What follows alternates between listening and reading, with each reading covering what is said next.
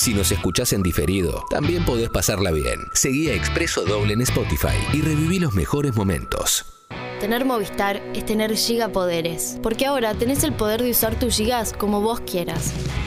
Ingresa a la app Mi Movistar que podés pasar tus gigas a otro Movistar o guardártelos para el mes que viene. Además, te llevas 5 gigas gratis por única vez solo por guardar o pasar. Los que somos Movistar, tenemos más.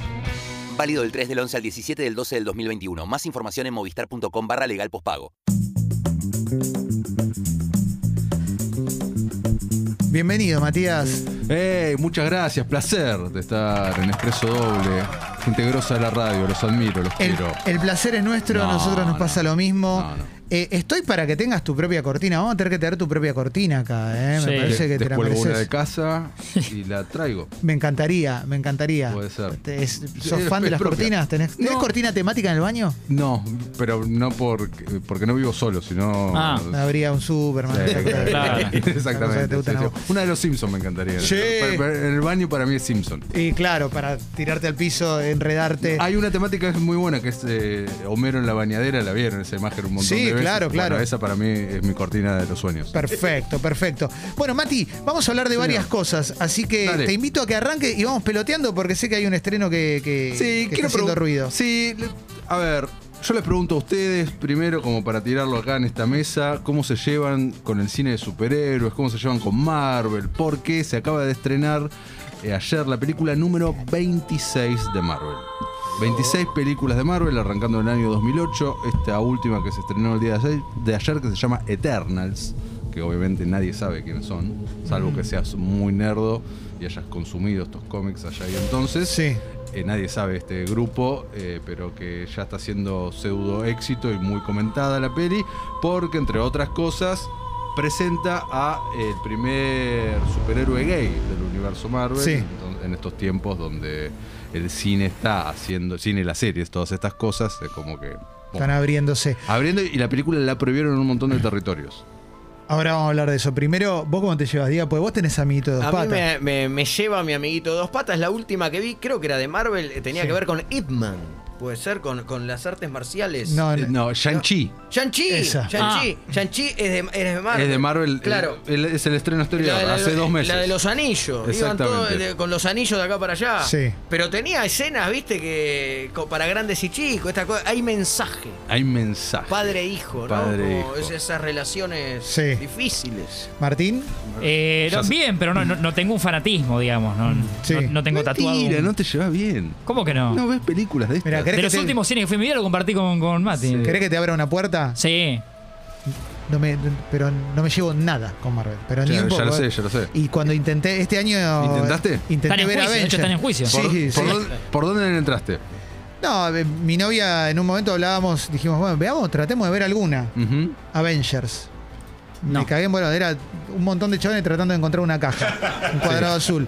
Entonces, como no me gustó, le digo, probemos con Pantera Negra, que había visto un montón de gente diciendo, no, Pantera La Negra. primera película de superhéroes nominada a un Oscar año 2018, Ryan Coogler.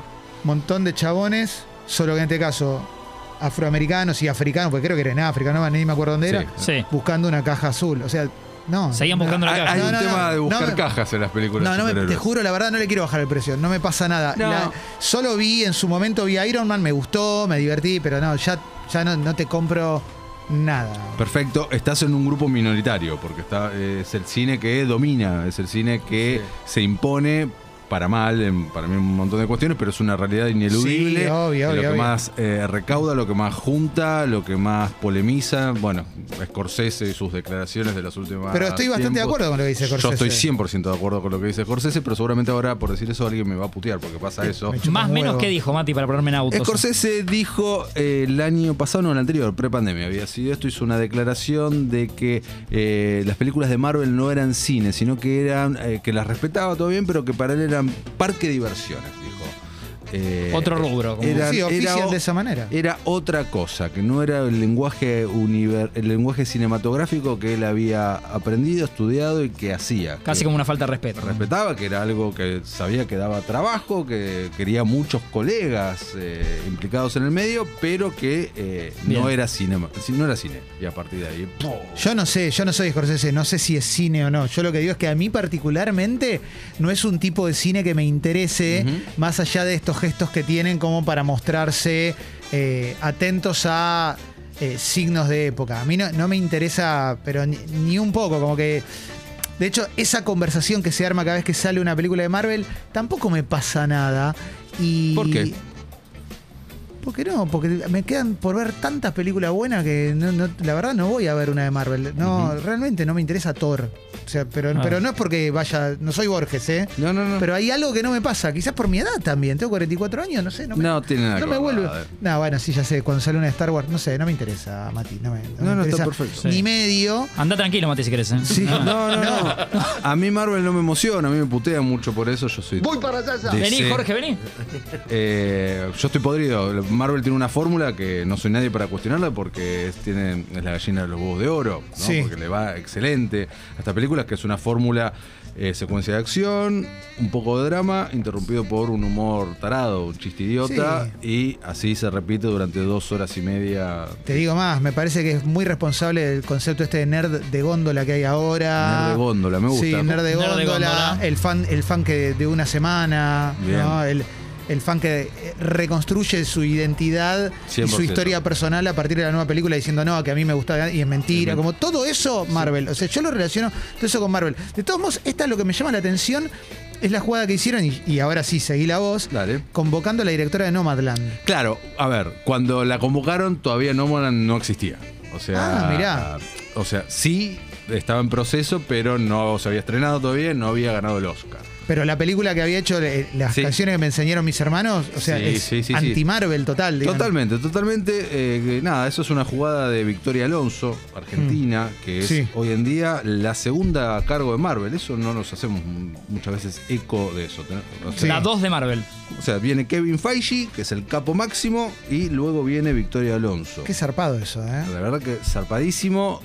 Eh, no le damos la importancia, me parece que le tenemos que dar, que es la mujer de, de- más Sí. poderosa de la industria ¿La has entrevistado, en la Mati? actualidad. Eh, Indirectamente, o sea, no, no un mano a mano, pero sí formé parte de, un grupo de, de personas. Es muy copada la mina y demás. La semana pasada se hizo viral un video de ella en la red carpet de Eternals porque mm, estaban con Salma Hayek, protagonista de, de esta película. Les estaban hablando entre ellas en español, las interrumpe un periodista y Salma Hayek empieza a hablar en inglés y dice, no, no, hablemos en español. Pero no saben, dice Salma, que aprendan, dijo. Excelente. Que Excelente. Que aprendan. Excelente, buenísimo. buenísimo. Eh, y bueno, en la convocatoria a Chloe Sago viene a partir de, por ejemplo, Victoria Alonso, esto se sabe, eh, lo convocó a Lucrecia Martel para que dirija la película, no esta, la película de Black Widow, la de Scarlett Johansson. Ajá. Lucrecia, Lucrecia Martel. Lucrecia Martel. Lucrecia Mar- Lucrecia, nos manda Frey Churro, Lucrecia Martel. Lucrecia Martel eh, se rompió un contrato de confidencialidad, me parece, porque en una entrevista no hace mucho tiempo dijo, no, bueno, no puedo contratar, ah, ¿qué me van a hacer? Dijo. Y eh, comentó que le habían, le habían acercado el proyecto y como para que ella haga la apuesta, dirija, pero no las escenas de acción. Claro, claro, claro. Eso. Acá Ah. yo deduzco que algo parecido sucede con Chloe Zhao, porque si vos ves la película y tenés en cuenta el cine de ella, nada que ver, nada que ver, pero hay algo en lo que es el arte, algo en lo que es la puesta de la foto de la peli que no se parece tanto a las otras películas de Marvel. Pero nada más, y dejamos de contar y listo. No, y te pregunto una cosa, porque La Nación sacó una nota ayer que el título decía La peor película de Marvel. Bueno, eso Ese era el título que decía La Nación, después no, no sé. Bueno, eso viene a raíz de que desde que una semana antes liberaron las críticas, se levantó el embargo, porque les cuento, nosotros los que hacemos estas cosas, cuando vemos este tipo de películas de alto perfil, nos hacen firmar un papelucho que se llama embargo de crítica, que dice que no se puede hablar a partir de tal minuto en tal día. En serio, es hasta las Wow. hasta las 18.31 del... Así. Sí. Bueno, cuando se levanta el embargo, se publican internacionalmente las críticas y esta dio eh, la peor puntuada de toda la historia de Marvel. De las Mirá. 26 películas de Marvel, esta actualmente es la peor puntuada. ¿Vos ayer la viste, Mati, esto? No, la semana pasada la vi. ¿Y, y estás cerca de coincidir? No, no estoy cerca Ah. de coincidir. Hay peores películas de Marvel. Esta me parece que es una más. Hay mucho peores, hay mucho mejores. Esta es una más. Pero acá me es imposible no aludir a Sí. el tema redes sociales, odios y demás. Nos presentan al primer superhéroe gay. Eh, Hay Sí. un beso en pantalla entre dos hombres. Sí. Esto, recordemos, es una película de Disney. Marvel le pertenece a Disney desde hace unos cuantos años ya. Sí. Y ah, es un fuerte caldo de cultivo todo esto, con lo que genera ver a dos señores eh, en una película de superhéroes besándose, que lo cual me parece que tendría que ser hoy en día lo más normal del mundo, pero hay mucha gente que lo odia. Aparte uno de ellos es afroamericano y el otro es eh, islamista. Eh, me parece que también estas películas tienen un nivel de cálculo que primero va en detrimento de, de- de la cuestión artística. Directamente Sí, es como. ¿para qué puede generar una conversación en redes? Bueno, hagamos que se, se besen un, un indio o un pakistaní con un, con Sí. un africano y Es que sean los dos del mismo sexo y... Pero la película, ¿qué onda? ¿Viste? Porque en definitiva también, eh, no me quiero poner en purista ni en viejo choto, pero la verdad es que me parece que va todo, eh, todo es una cosa de cómo la podemos publicitar, cómo hacemos para que dure más en la publicidad, hasta que el mes que viene la conversación sea otra. De, Ojalá el mes que viene, la semana que viene. bueno, la semana. No, no, Sí, digo, sí, con sí, el mundo Marvel, que Ah. la otra fue hace dos meses, digo que es nada dos meses, boludo. Es nada, bueno, la nueva película de Marvel se estrena en un mes y pico, que es la nueva Spider-Man, que ya hablaremos. Sí, por Con- supuesto. Con, con todos los Spider-Man, Sí. ¿sabías eso? No. En la próxima. Esa me entusiasma más, ¿ves? Eh, Es como, parece Ahí boludo. Nacho La convención de Spider-Man del Ahí Río de la llevan de Plata. nuevo, ahí me llevan de en nuevo. esta nueva película de Spider-Man van a compartir los tres Spider-Man. sí, ¿Está ¿no? Tobey Maguire de vuelta? Tobey Maguire de vuelta. Mirá. Andrew Garfield Ah. y el actual Tom Sí. Holland. Ad honorem, ¿eh? los tres lo hacen sin, te cuento. sin Sí. guita. Van a- Sí, sí, sí. La comentaremos en un mes y moneditas. Impresionante. Aquí en Expreso Doble. Bien. Pero es, es verdad lo que decís. Es ineludible igual.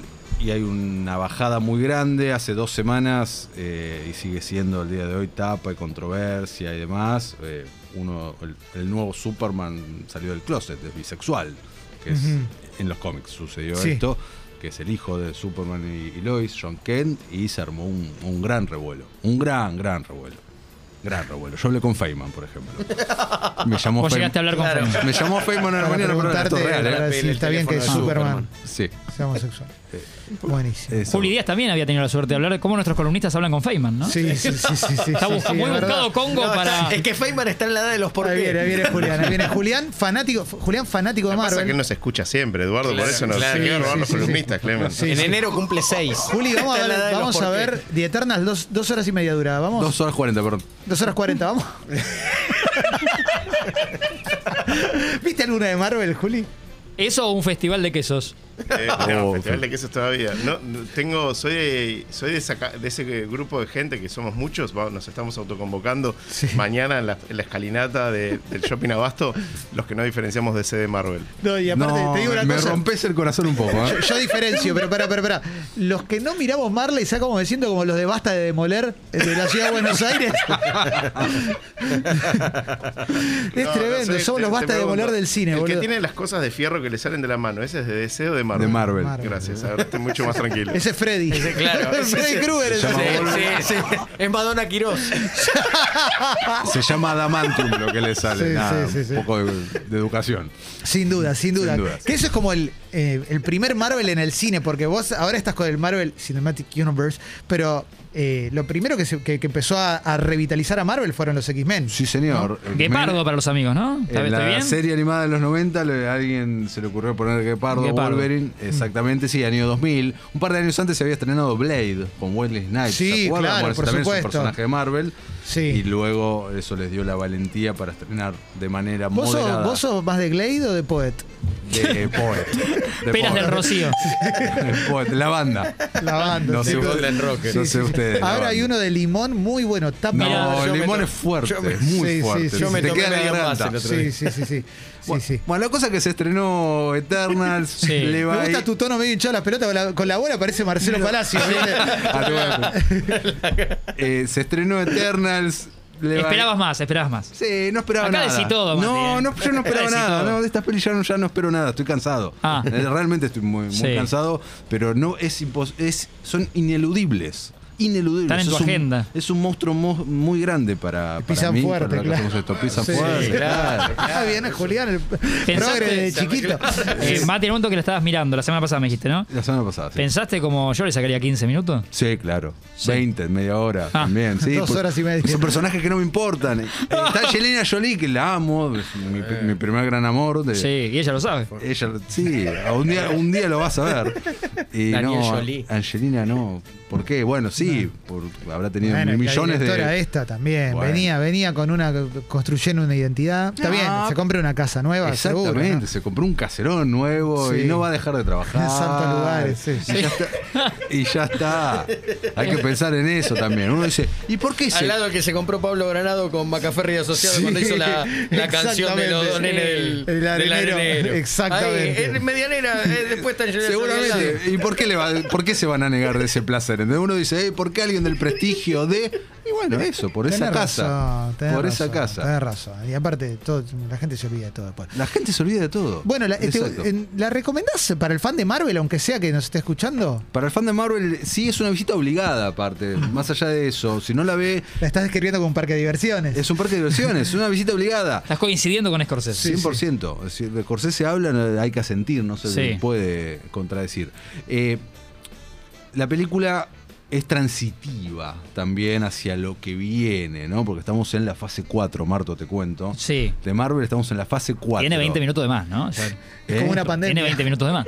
Eh, Es como una pandemia, Marvel, ¿eh? Sí, Como sí, fase sí. 4, la tres- estamos en la cuarta Esto- ola de Marvel. Esto quiere decir que eh, están de- eh, se, se echaron las cartas para la próxima década, de la próxima década de las Sí. películas Sí. de Marvel y cosas que pasaron en Shang-Chi, que la vio esa y- fue emocionante, Y, y las escenas post-créditos, no sé si te quedaste. Sí, me quedé, me quedé. Perfecto, Marvel se sabe que tiene dos escenas post-créditos sus películas, bueno, y aquí también Sí. las escenas post-créditos de esta Ajá. nos van contando, nos van introduciendo una historia más grande que van a ir contando a lo largo de las próximas películas y series también, porque ahora Claro. también Marvel está en Disney Plus y con varias series exclusivas que Sí. este año tuvimos eh, WandaVision, tuvimos Loki, eh, tuvimos la animada hace poco What If, ahora se estrena Hawkeye, entonces eh, es Excelente. un conglomerado muy grande que es difícil eh, abarcar todo si recién entras. Pero si vos ya entraste hace un montón y es una No visita sé si Clemen quiere, ¿eh?